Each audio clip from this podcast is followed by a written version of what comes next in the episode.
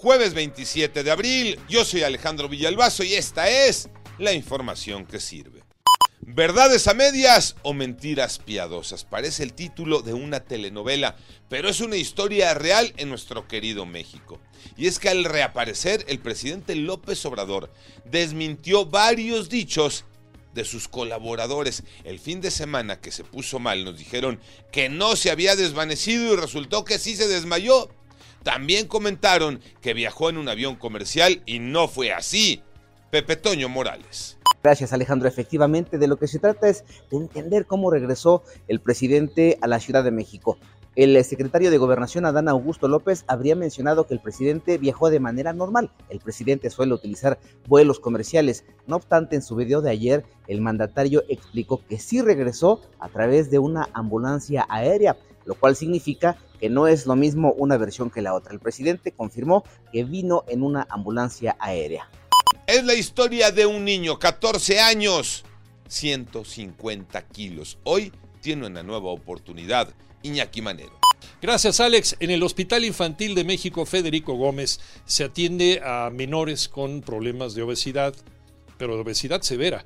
Este es el ejemplo de este menor que pesaba 150 kilos y que fue sometido a una cirugía bariátrica. Hoy este jovencito ha bajado 50 kilos, pero su historia es muy fuerte.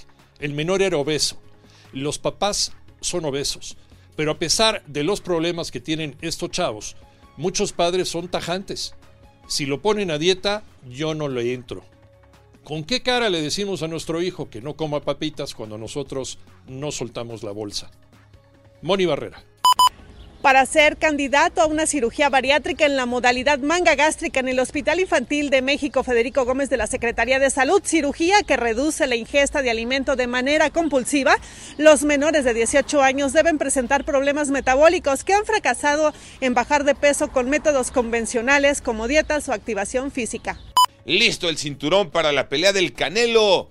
Tiene un toque de talavera de la charrería de Jalisco y un baño de oro de 24 quilates Tocayo Cervantes.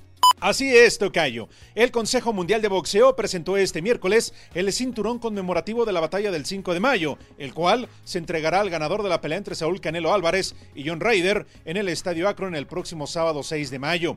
Puebla está representado con el volcán Popocatépetl, la China poblana y la Talavera, Jalisco con la representación del charro y la planta del tequila que gane el mejor y el mejor, ya sabemos, Saúl Canelo Álvarez. Yo soy Alejandro Villalbazo, nos escuchamos como todos los días de 6 a 10 de la mañana, 88.9 y en digital a través de iHeartRadio. Pásenla bien, muy bien, donde quiera que estén.